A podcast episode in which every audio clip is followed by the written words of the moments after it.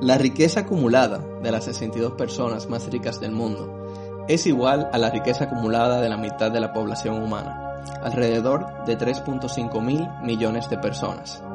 Esta desproporción, que muchos llaman desigualdad económico-social, solo irá en aumento, y en momentos como lo que estamos viviendo hoy en día, en medio de una pandemia, la elasticidad entre los muy ricos y los muy pobres solo será empleada.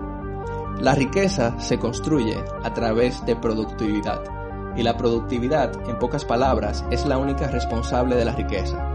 Sin importar tu carrera profesional, es crítico que conozcas qué es la inteligencia artificial. Más allá de los simples comandos que ejecutamos a través de Siri o Alexa, la comprensión de esta nueva tecnología es la base de todos los procesos económicos que viviremos en esta nueva década. Bienvenidos a Algorithmic Life and the Future of Humanity, una nueva miniseries by Abacus Exchange. Mi nombre es Winston Cordero, stock trader y co-founder de Abacus Exchange. Ernesto Yunes, co-founder de Abacus Exchange y stock trader. ¿Qué tal, Winston? ¿Cómo estás el día de hoy? Súper bien, emocionado por esta nueva miniseries, un tema que a ambos nos llama bastante la atención, tenemos bastante tiempo estudiándolo, comentándolo y hoy por fin podemos, a partir de este podcast, eh, mostrar nuestros intereses en este tema. Así es, Winston. Definitivamente la humanidad siempre está ansiosa y hambrienta por más, pero en este caso, con la inteligencia artificial, ha destinado una serie de recursos humanos y monetarios que pueden pagar esta nueva década con grandes retornos a nivel de productividad y eficiencia en los negocios. Eso es correcto. De hecho, en varias ocasiones la humanidad ha presenciado distintas revoluciones industriales. La primera con la mecanización, dígase máquina de vapor, energía hidráulica, luego con la revolución eléctrica, cuando por fin pudimos tener producción en masa. Eh, ahí Henry Ford nos mostró sus vehículos. Luego pasamos a la informática, tercera revolución, donde empezamos a automatizar algunas tecnologías y con un poco de informática en las comunicaciones.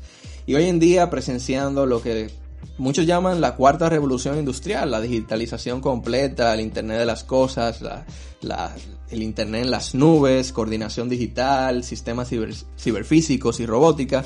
Y qué manera de empezar un podcast sobre el futuro de la humanidad tocando lo que es la inteligencia artificial y me encantaría que empezáramos desde lo más básico.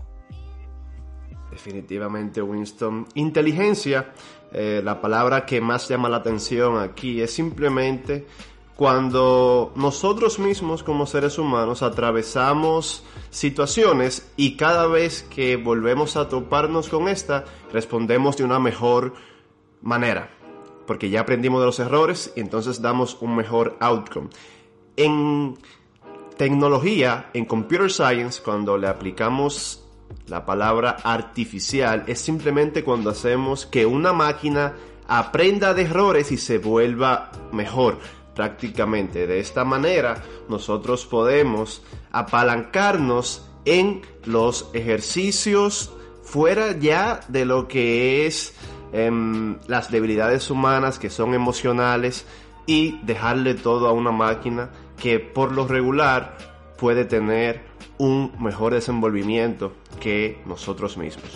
Sí, de hecho, eh, leyendo un poco sobre AI, me topé con el padre de la inteligencia artificial, eh, John, el profesor John McCarthy. Él explica brevemente que lo que se está tratando, lo que se trataba hacer con la la inteligencia artificial, es un merge en lo que es la ciencia y la ingeniería, de hacer que las máquinas sean inteligentes, especialmente a través de programas informáticos inteligentes. Y relacionándolo todo con las tareas similares que ya hacían las computadoras, eh, digamos, eh, mainstream, pero en esta parte tratando de comprender un poco la inteligencia humana. Lo único que básicamente el AI siempre va a tener las limitaciones que son biológicas, que son fáciles de observar. Y tocando estos temas, eh, Ernesto, que son muy interesantes y sabemos que el mundo está en constante cambio. De hecho, nuestro evento el pasado 28 de septiembre eh, del 2019 en Santo Domingo, que tuvimos esa experiencia con nuestros estudiantes, hablamos un poco sobre la productividad.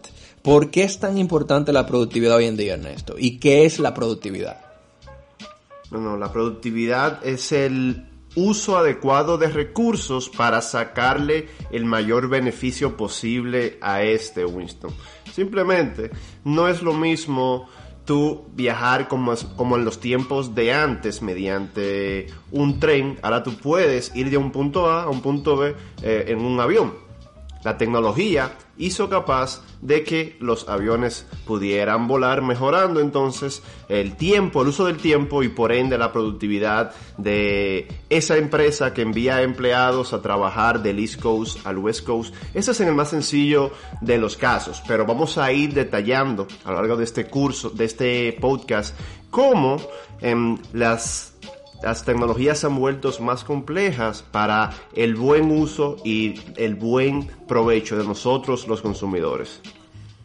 Si nos ponemos a evaluar en esto, cada revolución industrial es simplemente una ecuación donde se mejora el sistema de comunicación, el sistema de energía y el sistema de transporte. Definitivamente. Hoy en día estamos viviendo eh, cambios drásticos en los tres ámbitos y la inteligencia artificial eh, de mano con otras tecnologías emergentes, eh, por ejemplo el 5G, eh, son los que dan esa apertura a una nueva experiencia tanto del consumidor como del aumento de la productividad en todo el mundo.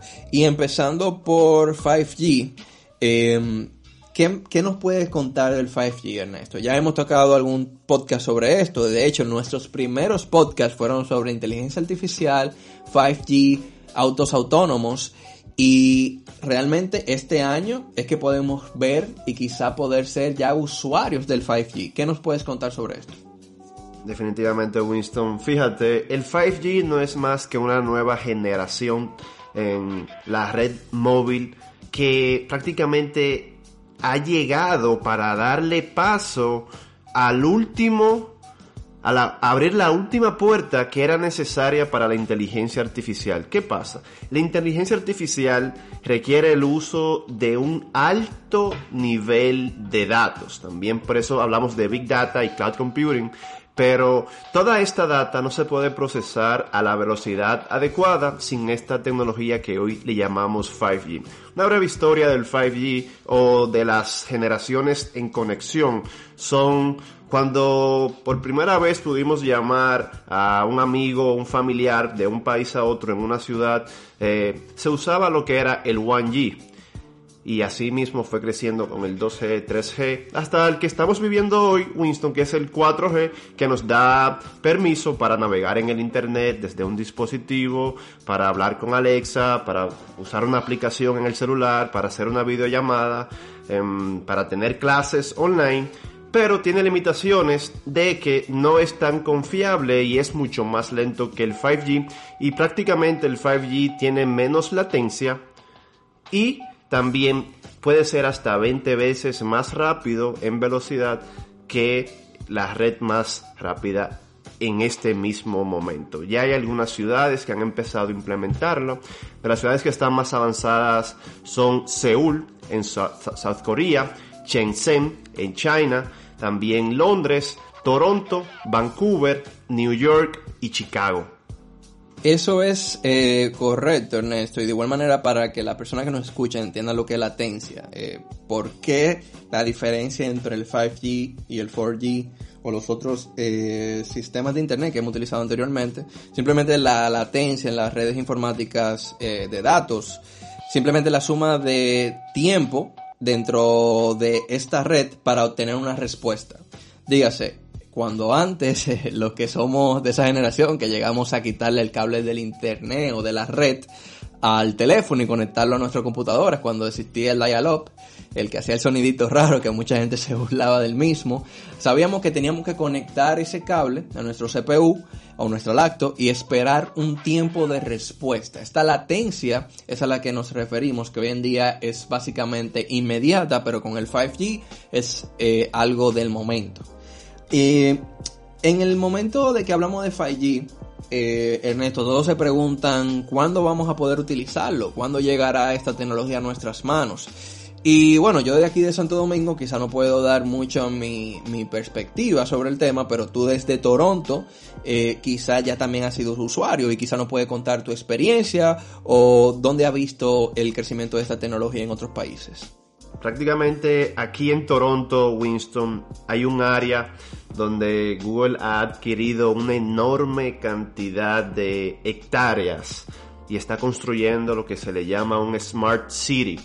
Y se ha vuelto un hub de tecnología dentro de la ciudad de Toronto que ahí podemos ver cómo los vehículos autónomos de Uber y también de Waymo de la compañía Google ya se están manejando solos, claro, con un piloto que está eh, en caso de que el software no responda, pero el auto se está manejando solo.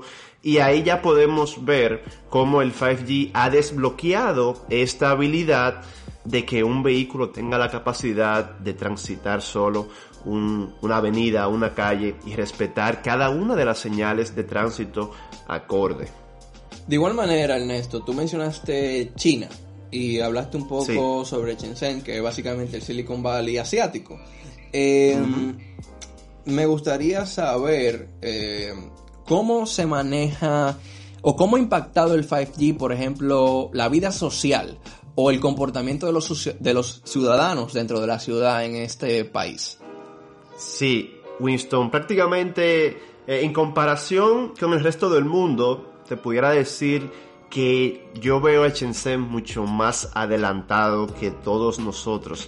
Ya en Shenzhen, en todo China realmente, hay más de 200 millones de cámaras pero en Shenzhen es donde más uso se le está dando porque han creado una nueva sociedad donde incluso para tú aplicar para un préstamo bancario, una tarjeta de crédito, toman en cuenta qué tan buen ciudadano tú eres. No solamente cuánto tú ganas, en esa ciudad todo el mundo gana muy bien, sino qué tan buen ciudadano tú eres y aplicándote un Social Credit Score que va de la mano con qué tan buen ciudadano tú eres al momento de tú eh, guardar una basura o tirarla a la calle, cruzar una calle por donde no se debe, atravesarla o irte en rojo. Eso afecta tu social credit score y es esa información es alada por la gran cantidad de cámaras con facial recognition, que eso es inteligencia artificial. La cámara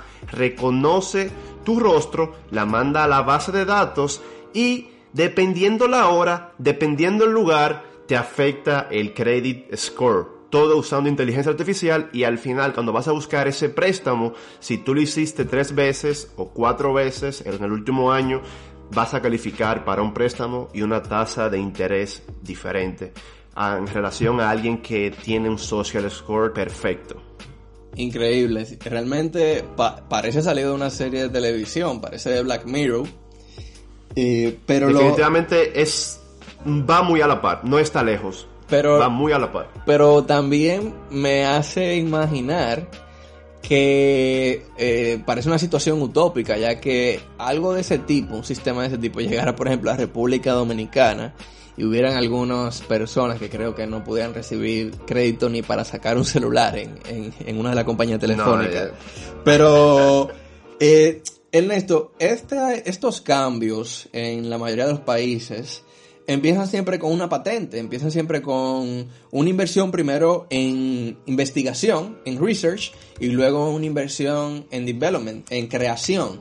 Y podemos ver que los países eh, más avanzados eh, se puede medir con un ratio bien fácil. Simplemente hay que sacar la lista de cuáles son los países con más patentes per cápita y eso nos da básicamente los países que tienen la tecnología más avanzada. Ahora, asimismo, también nos permite a nosotros darnos cuenta, como mencioné al principio del podcast en la introducción, que el gap que se va a crear entre lo que está, los ricos y los pobres, y por qué es tan importante conocer la inteligencia artificial o las tecnologías emergentes, es porque, como ya hemos hablado, el uso de esta afecta directamente la productividad.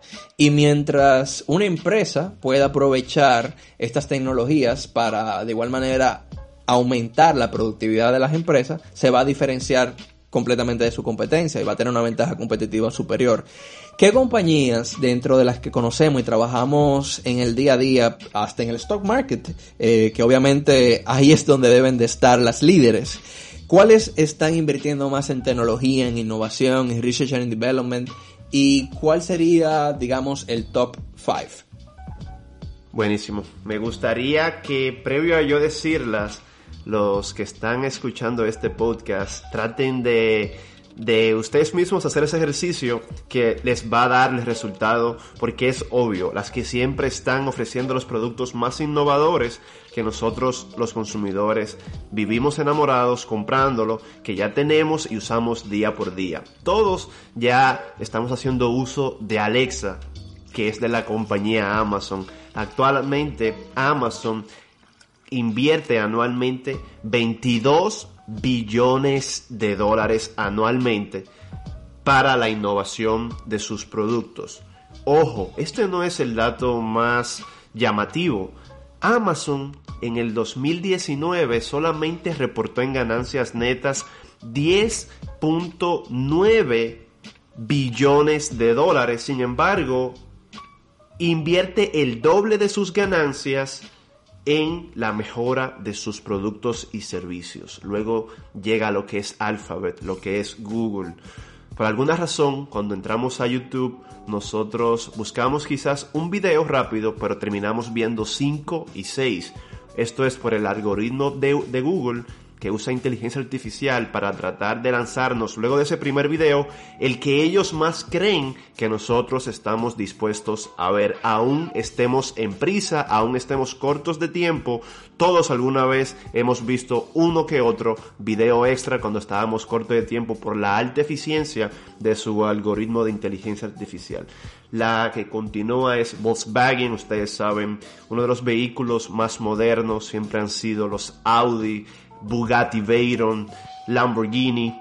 En términos de vehículos también la inteligencia artificial va muy a la mano por la aerodinámica que deben de tener estos vehículos para alcanzar esos altos rendimientos, no solamente a nivel de velocidad, sino también de consumo de gasolina, que muchas personas no lo saben, pero realmente Elon Musk como gran propulsor de la tecnología en lo que es energía verde o renovable, realmente las compañías antiguas, también como Volkswagen y Toyota, están invirtiendo en no solamente sí en tecnología verde, pero también para que sus vehículos de gasolina o gasoil consuman menos, entonces haciéndole competencia a los vehículos que tienen energía verde. Luego continúa Samsung y luego la compañía Intel. Microsoft y Apple son 6 y 7 todos también utilizamos Siri y ustedes también han visto que desde el primer Siri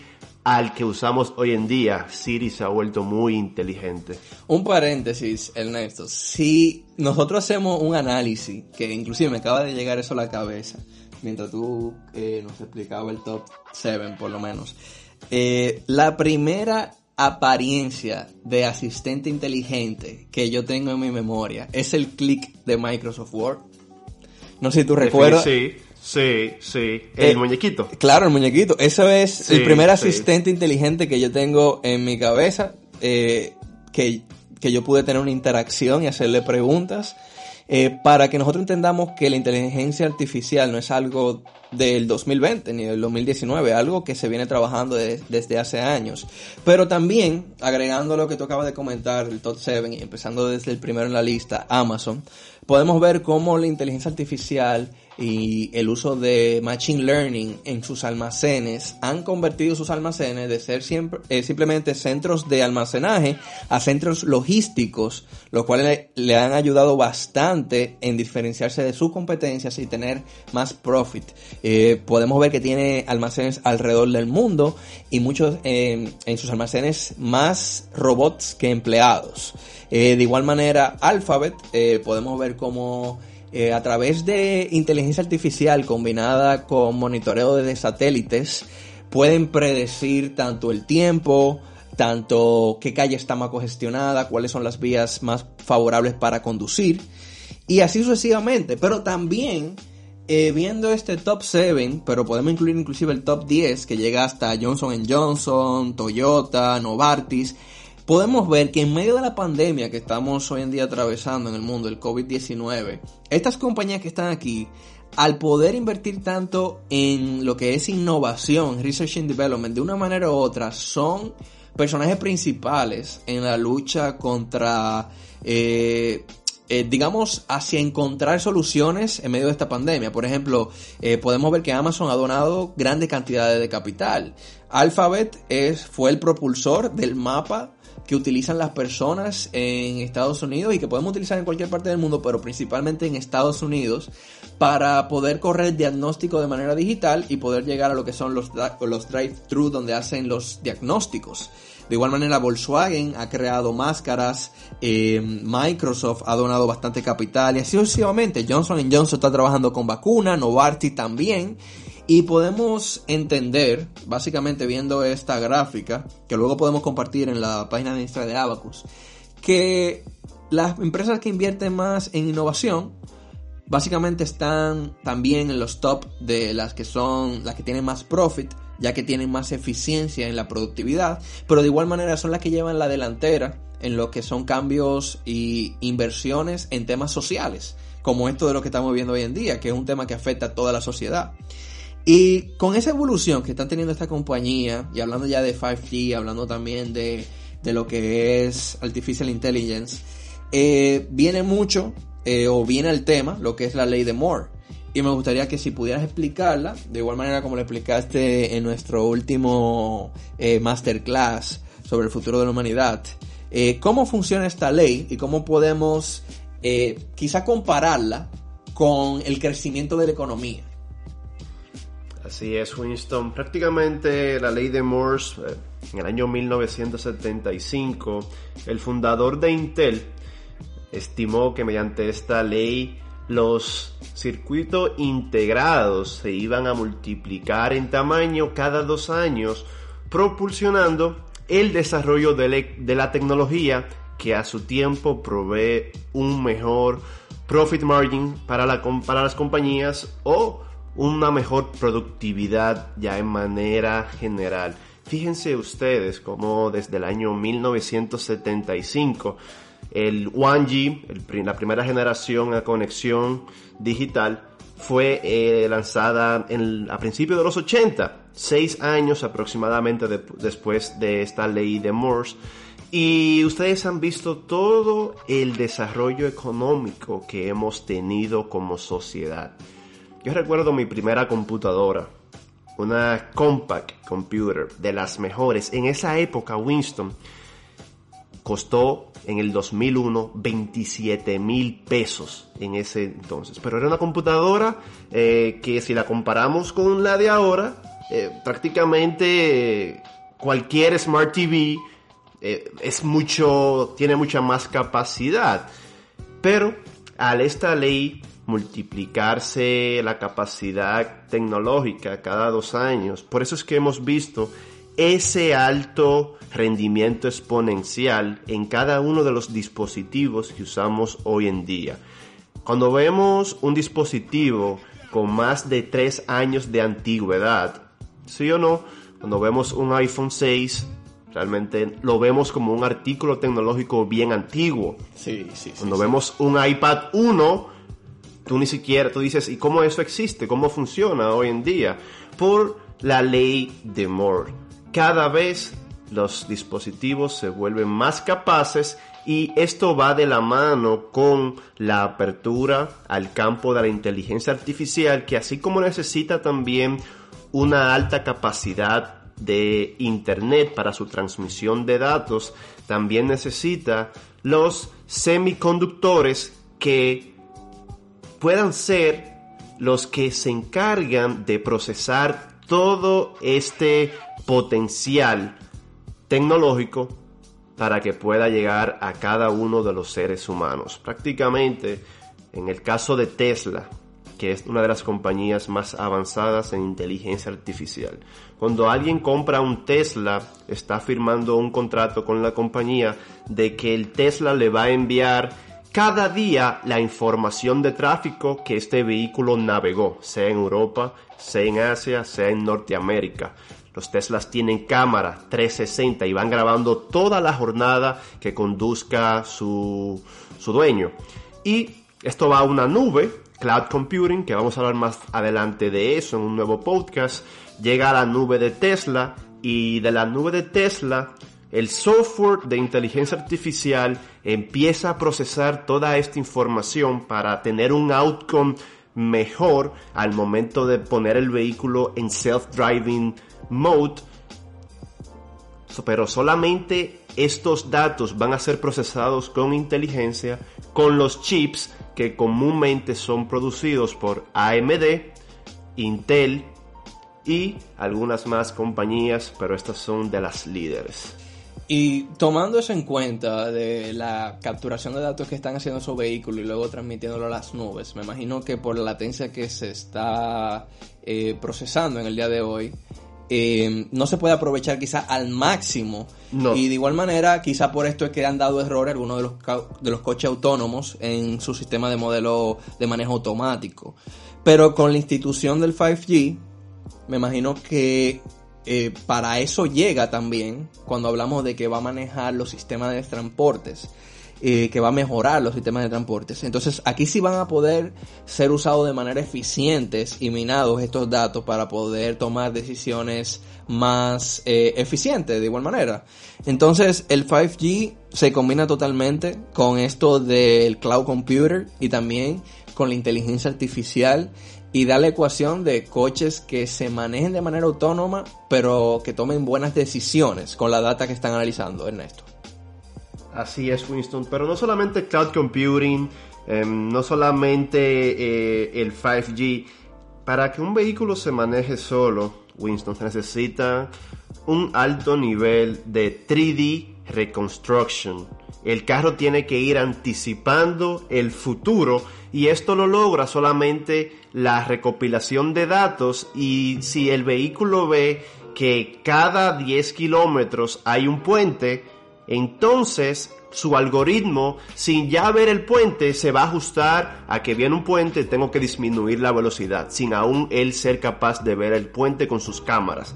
Em, vamos a ir hablando en esta serie de todos los mecanismos de inteligencia artificial supervisados y no supervisados, incluso computer vision, que va a permitir que nosotros como consumidores seamos al final los más beneficiados. En este caso, cuando tengamos acceso a estos vehículos autónomos, van a ser miles de horas la que nosotros los consumidores nos vamos a ahorrar porque nos vamos a montar en ese carro, vamos a ir a trabajar y podemos ir leyendo, volviéndonos más productivos y hoy en día todos sabemos la alta el alto nivel que hay de de en estos tapones que se crean más en Los Ángeles, de que invertimos dos horas que podemos estar haciendo algo que realmente agregue más valor a nuestra vida.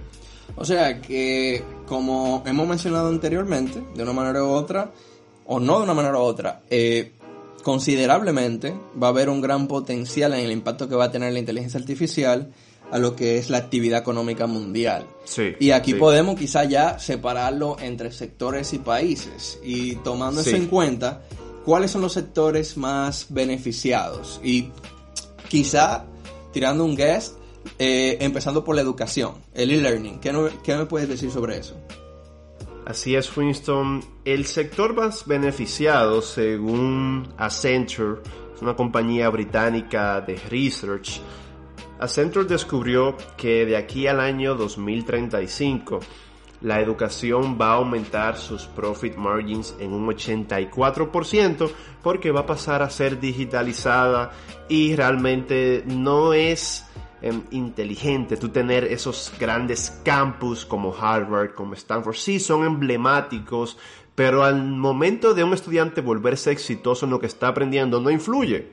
No influye. Tú igual puedes recibir esa información en una aula con cuatro paredes, en cualquier lado del mundo, o digitalmente, o en el campus de Harvard, que es muy emblemático, pero realmente lo que agrega valor es la calidad de la educación. Entonces, por eso Accenture nos dice que va a mejorar un 84%.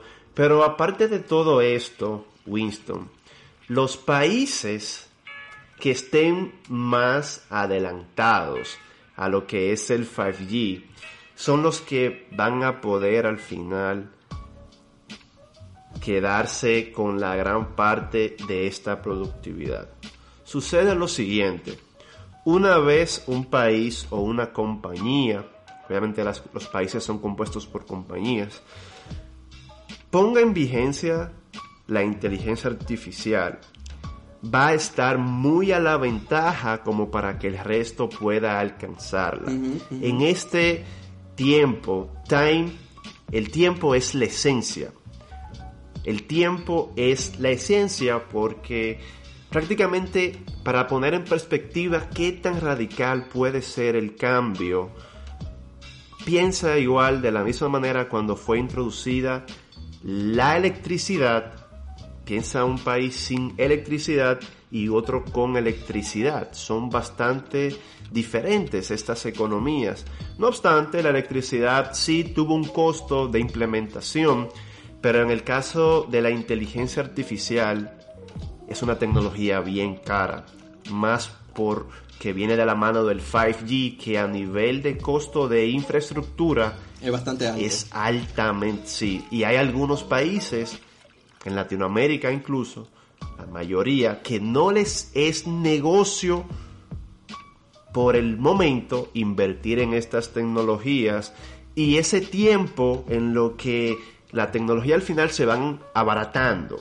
Pero en este caso, cuando sea suficientemente rentable para un país eh, a veraje de Latinoamérica, ya las economías como China, Japón, Corea, eh, Francia, Londres, van a estar muy, muy en el futuro y va a ser casi imposible un catch-up, Winston. Claro, pero si tú te fijas, Albert, la mayoría de los países han, empezado o empezaron primero con planes pilotos. Sí. Eh, en diferentes países podemos verlo. En Shenzhen eh, ocurrió así en la ciudad de China. En Canadá podemos ver en Toronto cómo tienen el plan piloto con Google de la Smart City. Y de igual manera yo entiendo que los países de Latinoamérica tienen una ventaja en estos momentos eh, que pudieran aprovechar, que es que tienen bastante em, tierras que pudieran utilizar para hacer alianzas estratégicas con empresas como eh, Google, como Amazon, inclusive con empresas como Tesla, para de una manera u otra tratar planes pilotos que le permitan quizá no adoptar la tecnología por todo el costo de infraestructura que tiene, empezando sobre las torres del 5G que son bastante caras y el mantenimiento, pero para hacer planes que le permitan ir experimentando con la tecnología y quizá eh, haciendo estudios, porque si esperamos más tiempo, si esperamos, dígase, 5, 8 años para empezar a experimentar, eh, el gap o esa desproporción entre los países desarrollados y los del tercer mundo se va a ampliar tanto, como tú acabas de mencionar, eh, que no solo va a ser imposible eh, acercarnos a ellos, sino que nuestra economía en sí va a mantenerse bastante atrasada y endeudándose más y más, porque como afecta directamente lo que es el crecimiento del PIB de los países y también afecta la productividad en las empresas, eh, aquí es que está, yo creo que la oportunidad que pudieran tomar estos países como República Dominicana, como Colombia, por ejemplo, como Brasil, como México, países de Latinoamérica que, bueno, nosotros no, en República Dominicana a nivel de PIB no nos podemos comparar con estas grandes eh, naciones como Brasil, pero de una manera u otra tenemos eh, bastantes cerebros que se están fugando, porque inclusive personas de mi promoción que han estudiado tecnología, la mayoría de esas personas están fuera del país, trabajando en Boston o trabajando... ahí radica el mayor problema, Winston, que no solamente es el costo del capital, sino el capital humano. El capital humano. Que es el, más importante en este momento. El más importante. Ahí radica todo. Incluso hoy en día, hoy en día no tenemos un software company reconocido a nivel nacional en la República Dominicana. No, para nada, para nada. No lo tenemos. Tenemos muchos sé que existen tenemos- y muy rentables, Sí. pero no con state of the art No, technology, no, lamentablemente. tenemos importadores, pero no exportadores de tecnología. Y por eso es que, eh, de una manera u otra, y puede sonar un poco, eh, bueno, Abacus es nuestra empresa, eh, pero ¿por qué tanta importancia en startups tecnológicos como Abacus Exchange, por ejemplo, en República Dominicana? Porque aún estando o siendo una empresa de dominicanos, exportan lo que es la educación de manera tecnológica en nuestra infraestructura a otros países. Y también permiten que personas en cualquier parte del mundo y personas en cualquier parte de la República Dominicana puedan tener a través del e-learning, que hoy en día vemos que todas las personas están utilizando plataformas como Zoom, plataformas como Skype, eh, a través también de CRM como Azure, de Microsoft, están utilizando lo que es la educación a distancia. Porque ahora en medio de la pandemia fue una necesidad.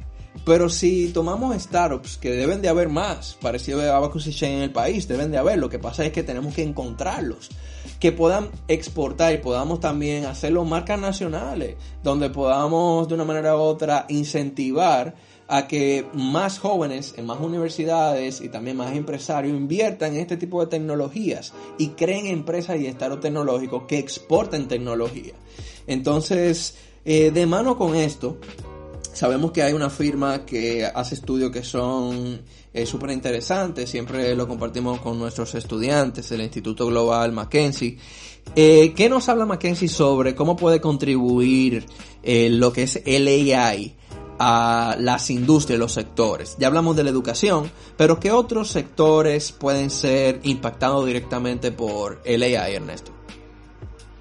El sector salud va a ser altamente impactado. Winston, ya hoy en día incluso tenemos em, robots con inteligencia artificial como Da Vinci que permite a un doctor hacer una cirugía desde cualquier parte del mundo, pudiendo eh, apalancarse eh, en la tecnología y no prácticamente em, tener que viajar a un país, sino que la tecnología le permite estar en vivo ahí y salvar ese cliente o serle de servicio. Está el sector, el sector salud, el sector construcción va a ser altamente impactado. En general, McKinsey estima que la productividad va a crecer un 60% anual entre todas las industrias, generando anualmente un output de 13 trillones de dólares para el año 2030. Ok, esto es prácticamente astonishing, es la única palabra que se me ocurre decir, ya que realmente los profit margins previo al 5G los últimos 10 años han estado flat, incluso decreciendo levemente que no los veo como decrecientes, más lo veo como que se ha estado invirtiendo tanto que no permite a las compañías reportar más ganancias, como el caso de Amazon, que invierte el doble en tecnología, en desarrollo, de lo que gana. Entonces hay que tener en cuenta siempre en qué están invirtiendo, que están afectando los profit margins. Ahora, Pero... Ajá. Ahora, Ernesto, cuando mencionaste Da Vinci y que la vemos, la venimos observando desde hace años, me acuerdo una vez que cuando sacaron la noticia esta empresa de Intuitive, eh, aumentó bastante la, la acción, eso fue hace alrededor de dos años y medio, y en ese momento la tradeamos. Pero empresas como esta, eh, que crean robots como Da Vinci, que permiten a los eh, doctores a través de realidad aumentada, conectados quizá a un VR, poder estar en vivo con un paciente que está en otro lado del planeta y operarlos.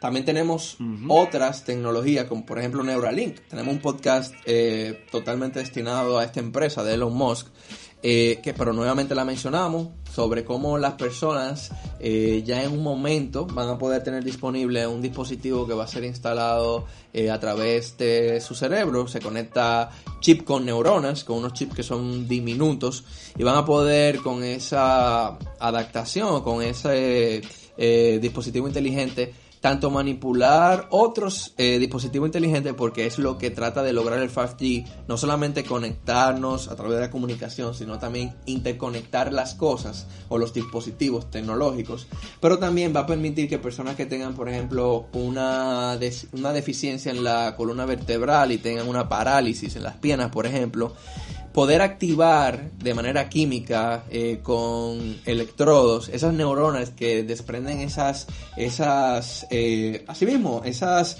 eh, conexiones químicas en nuestro cerebro y eléctricas que permiten que luego podamos mover nuestras piernas, las personas que tengan esa, ese tipo de deficiencia.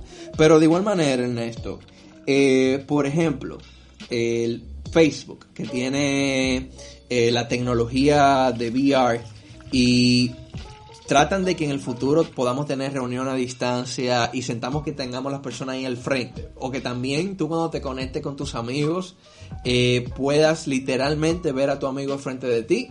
Eh, o tu pareja o tus familiares y tener una conversación como si estuvieran en el mismo espacio. O también, por ejemplo, Apple, que está trabajando ya los, en los Apple Glasses eh, para el 2024-25, que va a permitir que las personas se pongan unos, dispositivos en tipo lentes y este lente escanee sus eh, espacios habituales, dígase tu habitación, y de una pared donde no hay nada, cuando tú te pongas los lentes, tú vas a poder poner ahí, digamos, la televisión, CNBC, ver qué está sucediendo.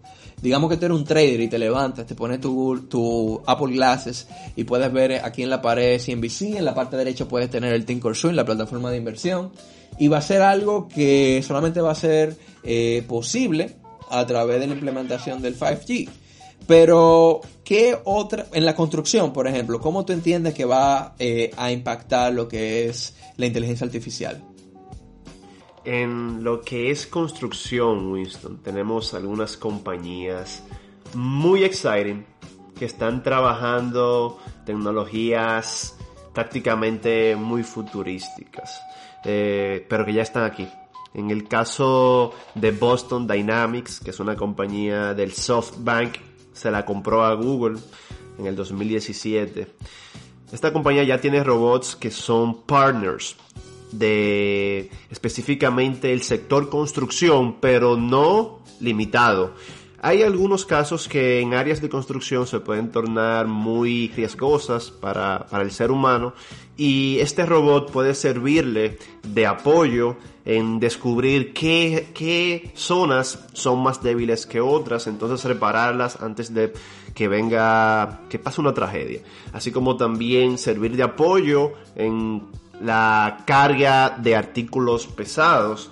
Pero la que más me llama la atención es la compañía Build Robotics, que ya tiene tractores, palas mecánicas y demás maquinarias fuertes, pesadas de construcción que trabajan con inteligencia artificial, con 3D printing eliminando en este caso lo que es el operador de esta máquina que regularmente en Estados Unidos tiene un sueldo averaje, un salario de 75 mil dólares. Se llama Build Robotics, pueden investigarla. Ok, eh, pero aquí vamos entrando poco a poco cuando me hablas ya de que una máquina va a sustituir a una persona que gana casi 75k en dólares.